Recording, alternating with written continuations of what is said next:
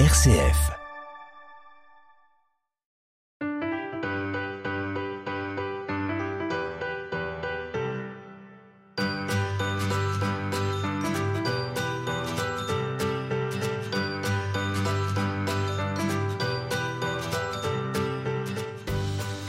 Nouvelle saison, nouveau générique pour notre rendez-vous avec l'émission à plus d'un titre.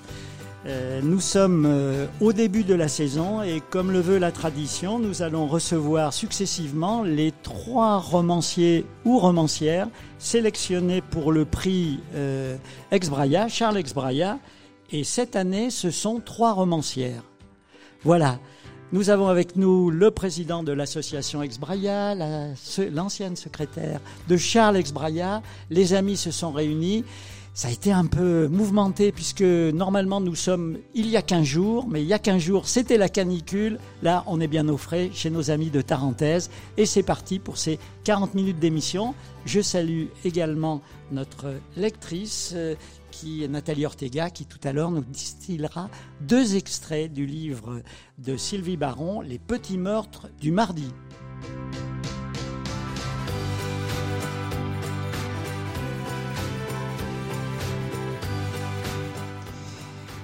Bah, Jacques, on est très heureux de se retrouver. Euh, évidemment. eh bien, on y va tout de suite. Allez, alors, euh, Sylvie Baron, vous, avez, vous êtes déjà venu dans notre émission en 2017 pour l'héritière des Fajou et puis en 2018 pour le cercle des derniers libraires. Et à cette occasion, on avait fait, après avant l'émission, un petit colloque comme euh, on va parler d'un autre, euh, d'un autre livre. Euh, vous êtes prix Vaugelas, prix Arverne, prix Lucien Gachon, professeur agrégé d'économie et de gestion, et à ce titre, vous avez écrit un certain nombre d'autres ouvrages qui n'étaient pas des romans, mais des manuels d'économie et de management. Vous êtes lancé dans le polar parce que vous étiez une admiratrice d'Agatha Christie. Vous êtes finaliste du prix Charles Exbraya. Charles Exbraya qui disait souvent il y a Simonon, la mère Agatha et moi. Et quelquefois il inversait. voilà. C'était les trois piliers du, masque euh, à l'époque. Voilà, eh bien écoutez, nous allons découvrir ce, nouveau roman, donc euh, Les petits meurtres du mardi. Mesdames, messieurs, tout le monde a quelque chose à cacher. Tout le monde a quelque chose à cacher.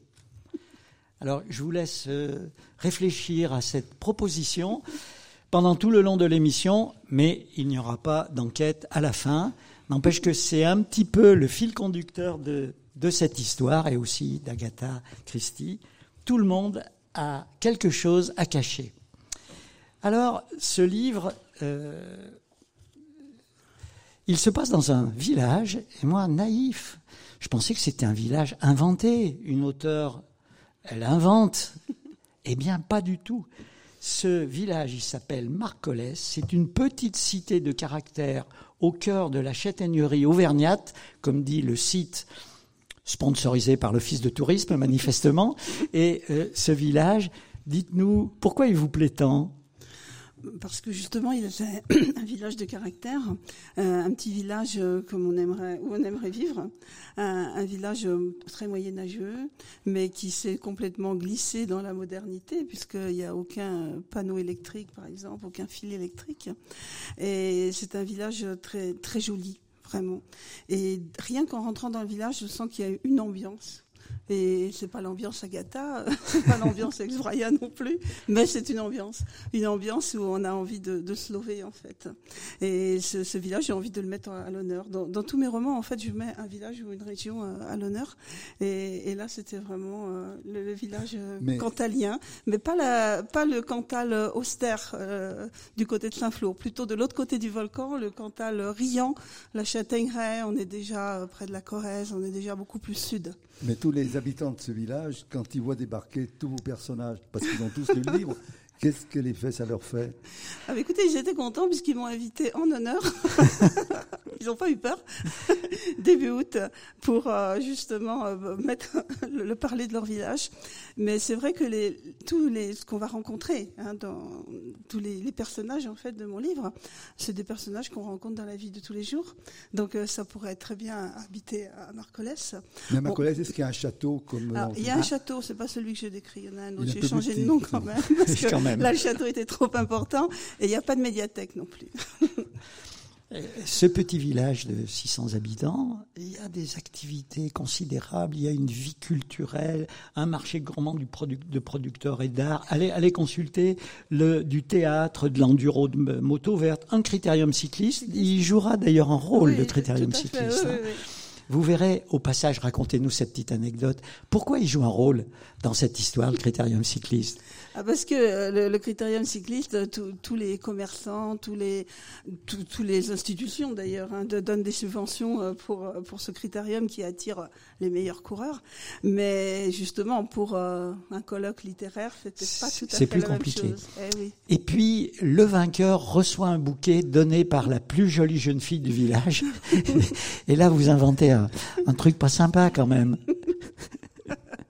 Eh oui, il y, a un changement de, jeune fille au dernier voilà, Il y a une pauvre jeune fille qui était désignée, qui se retrouve fermée dans les toilettes, et c'est donc sa copine jalouse qui va. Et on verra que 25 ans après, des souvenirs comme ça, ça ne s'oublie pas. Ça marque. on a tout le monde à quelque chose à cacher. Voilà. Donc ce village, bah, c'est comme un village de chez nous. Moi, je pensais à Marolles ou à plein d'autres villages de chez nous, avec des gens extrêmement actifs euh, euh, et euh, hyper sympathiques. Et alors, il n'y a pas de médiathèque, donc c'est là que la romancière arrive. voilà, tout à fait. Mais il faut dire aussi que, bon, indépendamment de, de, ce qui va se passer dans le livre, je voulais rendre aussi hommage aux médiathèques parce que, bon, je fais beaucoup de dédicaces en médiathèque, euh, j'en fais aussi dans, des maisons de retraite, euh, dans les écoles, mais euh, toujours avec les, les, médiathèques du coin d'ailleurs. Et, je trouve que c'est vraiment un, lien très fort, hein, ces médiathèques dans nos villages, comme j'avais voulu avant rendre hommage aux libraires dans le cercle des derniers libraires.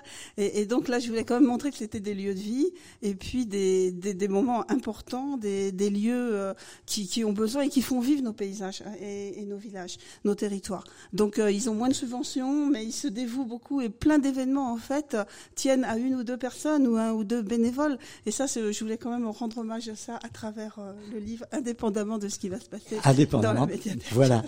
Donc le livre commence par la présentation de ce village et puis la, la présentation avec le portrait des huit protagonistes, mais on a quelques autres qui se grefferont par la suite, mais c'est quand même le, point de départ de la bande du mardi. Cette bande du mardi, elle est réunie autour de la... Alors, moi j'aime bien dire la bibaliste, la bibliothécaire, maintenant on dit la médiathécaire, euh, voilà. Mais c'est la même chose quand même. Une passionnée qui fait vivre ce lieu.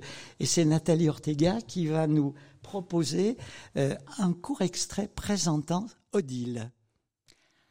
Odile Lavergne est une fan de la grande dame du crime. Elle connaît son œuvre par cœur. À la médiathèque, un coin spécial lui est consacré. Tous ses romans sont mis en valeur sur une étagère recouverte de velours noir. En plusieurs volumes, pour les plus importants. Sans oublier les éditions en gros caractères, pour les malvoyants et même quelques adaptations en bande dessinée pour ceux qui ont une préférence pour le genre. C'est bien sûr l'auteur qu'elle recommande le plus. Sa devise phare un coup de moins bien, un Agatha, et ça repart est bien connue des habitués des lieux. Certains s'en moquent discrètement, mais ici, à Marcolès, la duchesse de la mort a de nombreux adeptes et le Club du Mardi rassemble un groupe de passionnés qui ne manquerait sous aucun prétexte cette réunion hebdomadaire.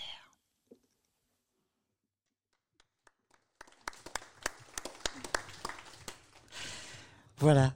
Donc, euh, Odile, euh, on l'imagine, c'est une, une sainte de la culture populaire. Ce qui est intéressant, c'est qu'on va parler d'Agatha Christie, mais elle connaît tous ses lecteurs. Elle aime même euh, en savoir un petit peu plus, euh, prendre de leurs nouvelles, les encourager. Les... elle, elle est géniale cette fille. Mais quand on dit une médiathèque dans un petit village, on connaît tout. Un peu, c'est un peu comme le pharmacien. Il y a aussi un pharmacien. on connaît tous les secrets euh, des gens. Celui qui est un peu plus amoureux, celui qui a besoin, qui aime bien les polars. Donc euh, chacun finalement euh, révèle sa personnalité en, en choisissant À travers ses lectures. Mais bien sûr. ouais. Et voilà. Voilà Odile. Et puis, ce cercle du mardi, il est donc dédié à Agatha Christie. Alors, moi, Agatha Christie, honnêtement, c'est pas ma tasse de thé, même si j'ai vu les films comme tout le monde. Mais euh, vous allez, au fil du récit, nous la faire découvrir.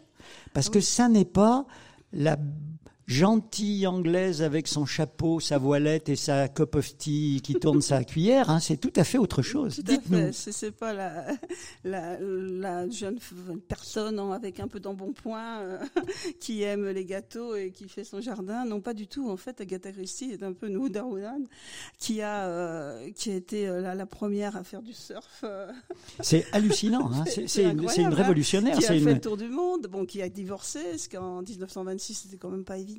Elle n'avait pas envie, elle, de divorcer. Oui, ça, elle avait pas envie. Mais bon, il a bien fallu. Et elle a fait, en fait, elle, elle a su euh, très vite s'entourer aussi de, des- des personnes qu'il fallait pour gérer sa fortune, une fortune euh, colossale. Et en fait, euh, non seulement elle a, pour moi, révolutionné le, le code euh, du roman policier euh, de l'époque, mais elle a aussi, elle a montré que c'était vraiment, euh, les femmes pouvaient euh, avoir du pouvoir, pouvaient écrire des romans policiers. À l'époque, on s'était pas très bien vu. Et euh, surtout, elle a, elle a beaucoup d'humour. Moi, ce que j'aime dans Agatha, c'est aussi cet humour qui, qui transparaît euh, un peu partout et, et qui nous donne du bien, quoi.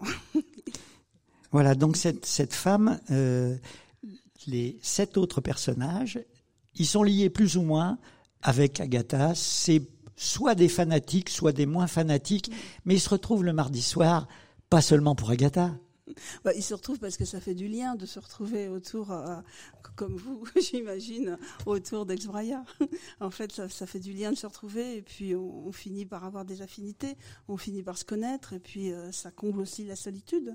Donc euh, c'est vrai que le club du mardi, en référence à Miss Marple, qui, qui tenait un club du mardi aussi pour résoudre des énigmes, le club du mardi à la, médiathèque devient pour eux le moment important de, de la semaine en fait.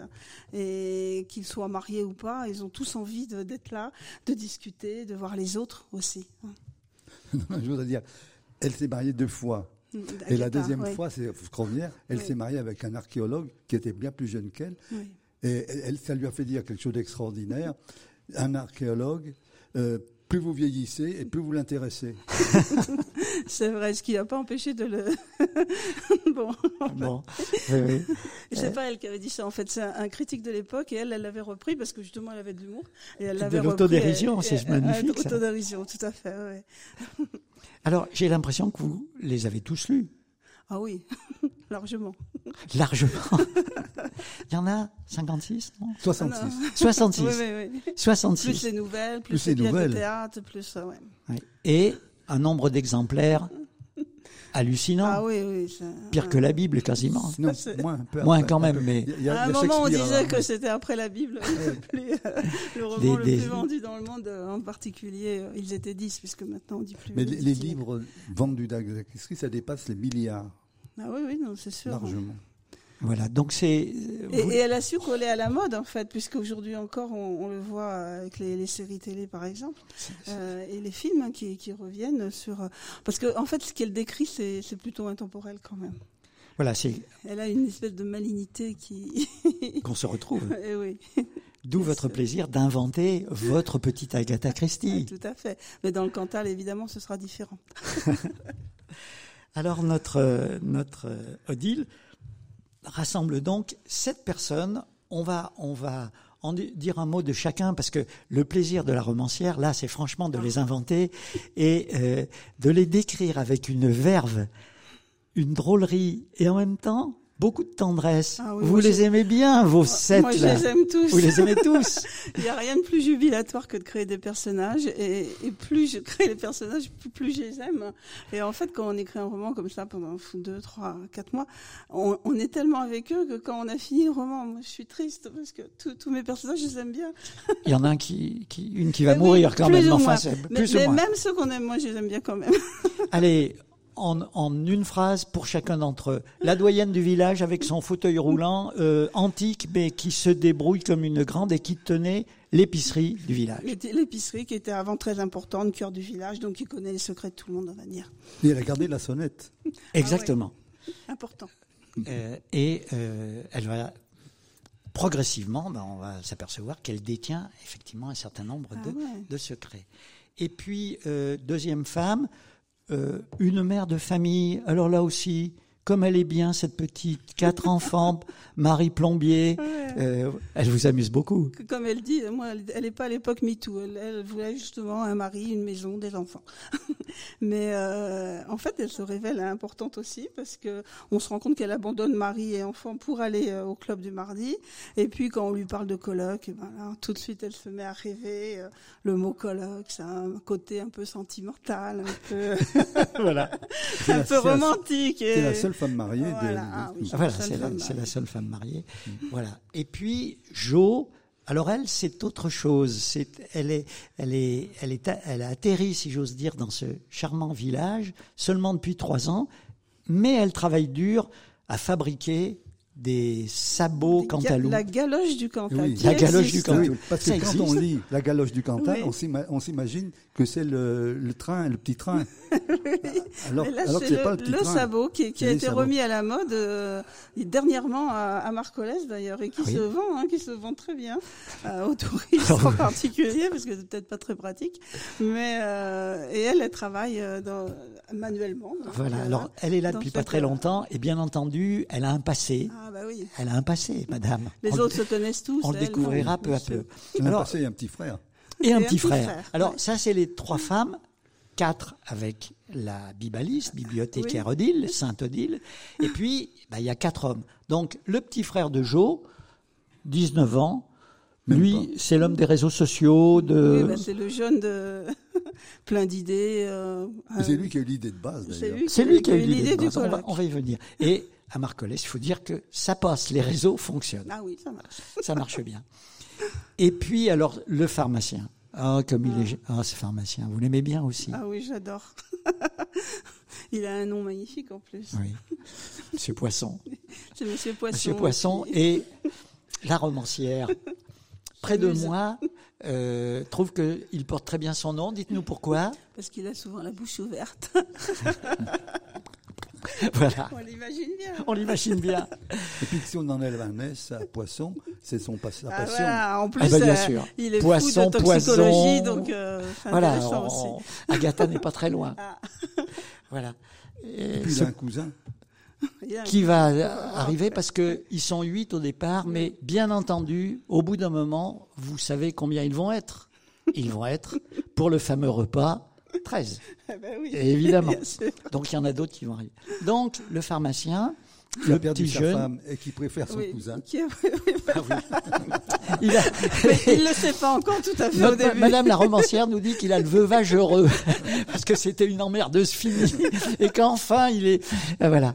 Et en quelques lignes, c'est ça votre talent. En quelques lignes, vous décrivez sa, sa place dans le village. Il, il- il connaît tout le Ah bah, monde. lui aussi, il voilà. au cœur d'un village, un pharmacien, ça connaît tout le monde. Voilà. C'est à la fois de l'empathie et puis. euh, ah oui. Et puis, eh ben, on a, on a gardé pour la pour la fin. Là, le- il reste euh, Philippe. euh, Alors Philippe, voilà Philippe, un prof à la retraite, dont la. C'est les- facile pour moi à décrire. Vous n'êtes pas très gentil avec lui. hein. Non, c'est vrai. Mais j'aime bien quand même. Voilà. Mais vous les aimez Parce tous. qu'après, on apprend des choses sur lui qui excusent un peu son. Bah oui. son Terrorisé par sa vieille hein. maman et euh, dont la science est essentiellement basée sur Wikipédia.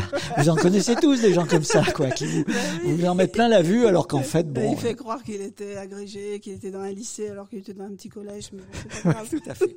Et puis on a gardé pour la fin. Ah, bah, le le châtelain, Archibald, dit Archie. Alors celui-là, Ah, celui-là, je l'aime vous beaucoup. craquez là. c'est sûr. Il a tout pour plaire. C'est le chéri de ces dames. Depuis Mais toujours. ouais. Mais il a aussi de la classe. Il est, il est Depuis son nom déjà, Bah c'est oui. un souvenir. Rien que son nom, bon, hein, avec Archibald Christie, bien sûr. Bien sûr. Ah oui. Et puis, euh, ce, ce garçon, euh, euh, il est libre. Voilà. Il est rui- il est pas ruiné. il- n'est pas ruiné complètement puisqu'il vit de loyer euh, parisien, on va dire. Voilà, De revenus hein, parisiens. ce qui lui Mais il n'est pas très des- riche quand même. Et, le château, Et un château, ça demande de l'entretien. Alors Le il château est, est en puis il est un peu dilettante, il est un peu Puis, flegmatique. le le long des murs, il y a des traces de tableaux qui n'y sont plus, Eh oui. vendus aussi. voilà Ça quelques petits détails comme ça. Voilà. Et puis, un beau jour, eh bien, il y a cette idée qui va germer, parce qu'ils tournent un peu en rond, nos, huit compagnons autour de le- leur mardi, c'est l'organisation d'un colloque. Et là, on va rendre la parole à euh, Nathalie, qui est derrière moi. À vous, Nathalie. Ce soir-là, tout commence par une réflexion d'Iris. Nous savons tellement de choses sur Agatha Christie que c'est presque dommage de les garder pour nous. Vous ne pensez pas? Croire que son instinct maternel l'emporte subitement sur son égoïsme naturel de lectrice invétérée. En fait, Iris exprime tout simplement un remords tardif pour avoir dans l'après-midi rabroué sèchement son fils aîné qui lui demandait ce qu'elle lisait. Sa question, anodine en somme, aurait pu en rester là. Sans Joe, qui s'empresse de répliquer d'une voix moqueuse. Tu veux enregistrer nos conversations et les diffuser sur Radio Cantal? Tu crois que ça intéresserait vraiment les habitants? De Marcollès Pourquoi pas? Ce genre de littérature est tellement apprécié qu'on pourrait faire des heureux c'est Odile qui a répondu, ce qui n'est guère étonnant. Elle est bien placée pour le savoir. Elle ajoute sans sourciller J'y ai déjà pensé, figurez-vous. Depuis un bon moment, j'aimerais organiser une manifestation autour de la grande dame du crime. Réaliser une sorte euh, d'exposition de son œuvre, présenter ses divers romans, euh, sa biographie. Uhum. Ça pourrait être intéressant, mais euh, ça demanderait un travail colossal. Et bien que passionnés, nous ne sommes pas vraiment des spécialistes. Comme d'habitude, Bernard a pris un ton dubitatif sans finir sa phrase. Le pharmacien, le pharmacien Bernard, n'oubliez pas, je vous en reparlerai tout à l'heure, le pharmacien n'imagine que trop bien les moqueries et critiques que provoquerait une telle initiative. Bah, c'est un petit village ici. euh, J'ai une place de notable et, et, euh, je tiens à la garder. Ces réunions du mardi sont fort distrayantes, mais je, ne me vois pas en train de pérorer sur tous ces meurtres, somme toute assez horribles, même s'ils sont bien écrits. Je, ne sais pas comment réagirait ma clientèle. Ça existe. L'interruption, cette fois, vient de l'historien, Philippe de Sart. Il a pris cet air supérieur, un peu agaçant, que tous ici connaissent bien. Les yeux ronds du pharmacien, associés à sa bouche entr'ouverte, le font plus que jamais ressembler à un poisson de bande dessinée. Les yeux ronds, pardon, le jeune Elliot retient le fou rire qui monte dans sa gorge, tout en s'efforçant de suivre les explications attendues.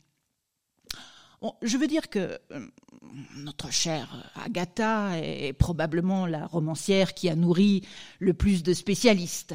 Imaginez un peu le nombre de thèses, d'essais, de biographies qui lui ont été consacrées, sans parler de tous ces universitaires, chercheurs, psychologues et même toxicologues qui ont passé leur existence à décortiquer en long et en travers son œuvre. Sans compter évidemment la pléiade d'écrivains, cinéastes, blogueurs, journalistes ou critiques littéraires qui tournent et vivent autour de ses écrits. L'historien hoche la tête avec un sourire de contentement. Je les ai bien mouchés. Il en sait quelque chose. Sa Bible Wikipédia regorge de notes et de références à ce sujet. C'est à ce moment qu'une pensée saugrenue traverse l'esprit d'Eliot. L'adolescent se concentre pour mieux la capter, la peaufiner avant de la présenter aux autres. Ah bah, difficile pour autant de s'extraire du brouhaha des conversations. Des noms fusent d'un peu toutes les lèvres, chacun semble avoir son spécialiste favori et le jette en pâture à l'assemblée pour se faire mousser. Sa sœur n'est pas la dernière. Elle cite des militants de la cancel culture qui souhaitent, selon elle, réécrire l'œuvre d'Agatha pour en gommer les aspects colonialistes et antisémites. Ce qui, bien entendu, fait bondir les autres. Sa sœur s'amuse, il le voit bien, il la croit capable d'inventer ce genre d'informations pour faire sortir les autres de ce qu'elle appelle leur trop confortable courbouillon. Archie compare la cancel culture à un nouveau macartisme. Elliot comprend qu'il doit intervenir d'urgence. Tant pis si son idée est encore un tant soit peu brouillonne. Il se lance. Et si on organisait un colloque RCF Saint-Étienne. Voilà, merci pour ce choix, euh, puisque on est maintenant dans le livre. Il décide d'organiser à Marcolès, euh, je n'ose pas dire, voilà, Petit village. petit village, hein, un colloque consacré à Agatha Christie. International. Inter- bah, bien entendu.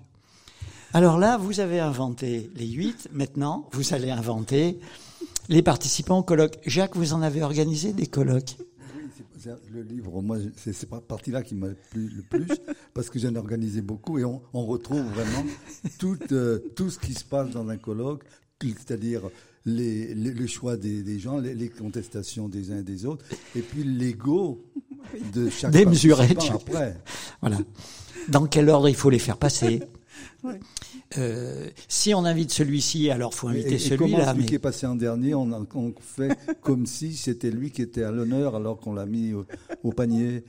est-ce qu'on va faire les actes du colloque? Il s'aperçoit par exemple qu'il faut faire les actes. Donc un boulot pas possible, personne ne lira jamais. Mais Personne. voilà. Et, puis, et puis, il faut les loger. Il Ah, faut bah, les bien loger, entendu. oui. et, et les loger, les nourrir, me signale-t-on sur ma droite?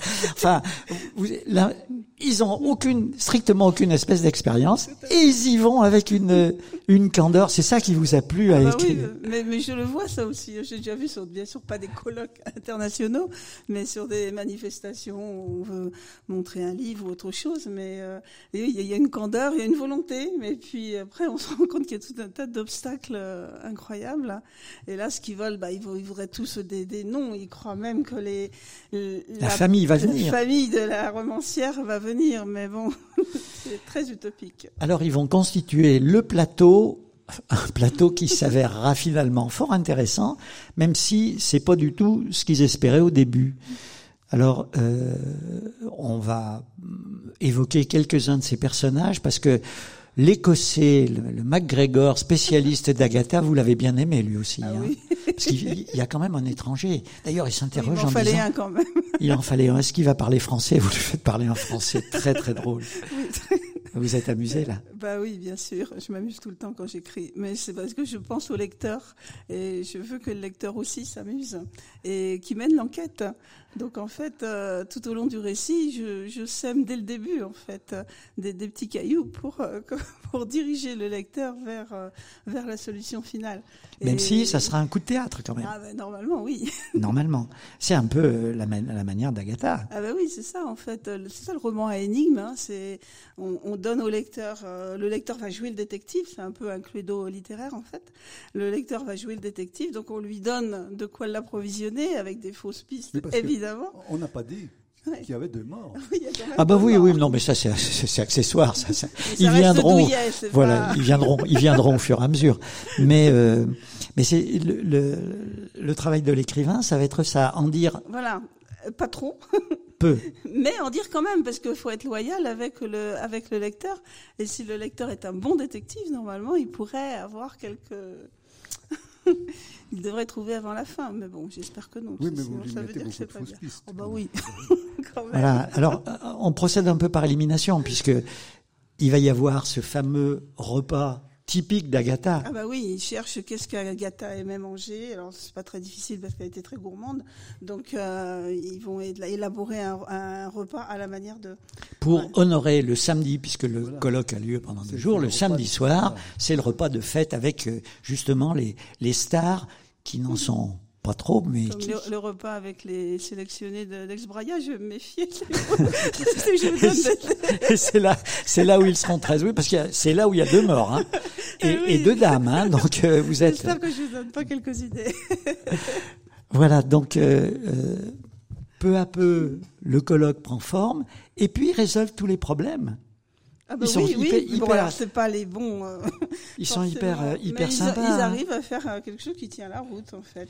Sur la biographie d'Agatha, sur euh, son originalité, sur les poisons. sur les poisons, oui. Voilà. Et puis tout ça va se passer au château. Ah, voilà. Le château d'Archy, qui est, on le répète, un peu délabré quand même.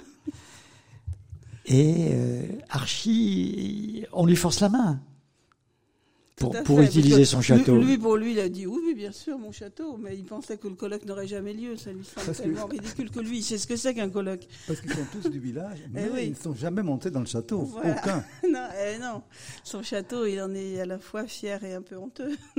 Donc, euh, oui, il, il espère que le colloque se fera pas. Mais finalement, le colloque va se faire et il faut rénover un petit peu à la va-vite le château, euh, préparer les chambres et la pièce principale. La préparation des chambres est un grand moment là. hein. Aussi, Voilà, parce que en plus, euh, vous l'avez situé à une saison où il fait pas très chaud. avril, oui. Et euh, voilà. Donc, finalement, l'organisation matérielle se met en place. Euh, ils ont quelques sponsors. Euh, euh, euh, Elliot trouve des copains pour organiser les parkings. Enfin, c'est toute une logistique. Il y aura 100 personnes d'ailleurs à ce quand même, oui, Quand même. c'est sûr. Et puis, il faut aller chercher les invités. Et là, ça, ça commence très très mal. Alors, il y a ceux qui vont aller chercher à l'aéroport d'Aurillac. autres- Alors, Aurillac, c'est c'est le MacGregor, Oui, qui s'avère immédiatement un, un peu insupportable. voilà, un Amoureux dragueur. des femmes. Voilà, un dragueur et qui, voilà. Mais sympa. Sympa, par ailleurs. oui. Et qui lève le coude avec aussi, euh, voilà. Il a envie de tout goûter. Bah oui, Exactement il comme vient pour tout voir. Donc voilà, MacGregor, c'est l'aéroport. Et puis, à la gare euh, d'Aurillac, il y a un train à 15h50. On, on attend quelqu'un à 15h50. Manque de peau, il n'y a pas de train. Ça commence Parce déjà que mal. c'est le nom d'un le, le nom d'un le titre d'un roman d'Agatha Christie et donc euh, et on lui a donné le mauvais en croyant en pensant bien qu'il verrait que c'était un titre de roman et qu'on se moquait de lui en fait. Parce qu'on le retrouve tout au, tout au long du livre, des romans Oui, d'Agatha des petits Christie oui, oui, petits Voilà, clins d'œil. il y a même parfois quelques notes pour les lecteurs qui ignorent de façon. mon éditeur. ça. Ben, c'est très bien parce que du coup, ça, ça permet de comprendre comment vous jouez qui a dit, justement. Ah, mais il faut quand même un petit peu parce que c'est vrai qu'on peut le lire sans connaître Agatha Christie, c'est pas un problème. Et puis, euh, bien parmi le colloque, il y a donc cet, euh, Écossais, et puis il y a, il y a un vieux comédien, un peu sur le retour, qui a joué parce que Agatha Christie a Oui, écrit ah, du il y a théâtre. beaucoup de pièces de théâtre, en particulier La Souricière. ouais. Et, vous donc, dites lui, aussi un nombre de représentations Ah oui, fou. de théâtre. Ah oui, à, à Londres, il a toujours tenu la, la, la vedette. Et donc là, on a un Troport, qui est un, un ancien comédien. et qui va raconter des anecdotes. Pen- Pense-t-on, mais ça se passera pas comme ça. Donc peu à peu, la grande spécialiste dont tout le monde rêve, eh bien, en fait, c'est pas elle qui vient. C'est pas elle qui vient, c'est sa secrétaire qui prend sa place. Attention, les secrétaires, hein, ça peut être dangereux, ça peut prendre la place. Voilà. Elle est, elle est assez géniale cette fille. Ben, elle connaît tout aussi parce que bon, elle, elle tape les, les comptes rendus de, de la grande spécialiste, donc elle, connaît beaucoup de choses. Et puis surtout, on, on découvre tout à coup qu'elle est du pays. Ah oui, voilà, ça c'est Alors on comprendra pourquoi elle a tant voulu prendre la place de parce ça. qu'on cache tous quelque chose. Rappelez-vous ce qu'on disait au début. On cache, on a tous quelque chose à cacher. Donc, et puis il y a le cousin, le cousin du pharmacien, le, veuf joyeux, qui euh, qui lui est spécialiste de toxicologie. Et ils sont trop sympas ces deux. Ah, je les adore aussi. Ils sont, bah, en fait, euh, le pharmacien est très timide hein, et introverti. Et puis, bon, il- avant de se marier, il a été une relation, on va dire, euh, très proche de son cousin. Et là, il se rend compte que c'est moyen ou jamais de le faire revenir dans sa vie. Il n'ose pas le dire aux autres, mais bon, finalement, il va trouver le moyen. Et J'ai un cousin qui, c'est trop beau parce Voilà, qu'il oui, oui. il ose pas trop. Et... Mais ils sont tous les deux aussi très, à la fois fragiles et puis déterminés. On a envie de les protéger un peu. hein. Moi, je trouve que- Parce que le cousin, il n'est pas spécialiste d'Agatha Non. Christie, il est seulement spécialiste des poisons. Voilà. Donc dans un colloque sur Agatha, ça- Mais ça le met dans une situation différente. Ah bah oui. voilà, il, il saura Mais bon, rapidement. il, il est commissaire de bouche-trou au début, ça va. Voilà. Ça tombe bien. Et puis finalement, cette première journée de colloque, organisée de briques et broc par des, par des amateurs, eh ben c'est vachement intéressant. Oui, c'est vrai. Mais il, il manque quand même, il manque quand même deux, deux personnes qui étaient prévues. C'était les Ah. parents d'Agatha Christie. Oui, mais ceux-là, on a vite su qu'ils ne viendraient pas. Et alors, ce qu'il y a de bien, c'est que cette première journée, finalement, avant le fameux repas du soir où il y aura les morts, après, eh bien, euh, il y a une sorte dans, dans leur groupe là de, de jubilation. Bah oui, d'émulation, parce qu'on voit que finalement ça marche, les gens viennent, ils sont contents, ils sont heureux. Alors on voit ce qui va pas, le parking qui est trop petit, euh, etc. Il y a des choses qui, bon, qui collent pas, mais quand même, euh, les les gens sont contents et, et ont envie, envie de revenir pour le lendemain. Sauf que, Voilà. Donc, on est à peu près à ce moment-là, à peu près la moitié du livre. tout à fait.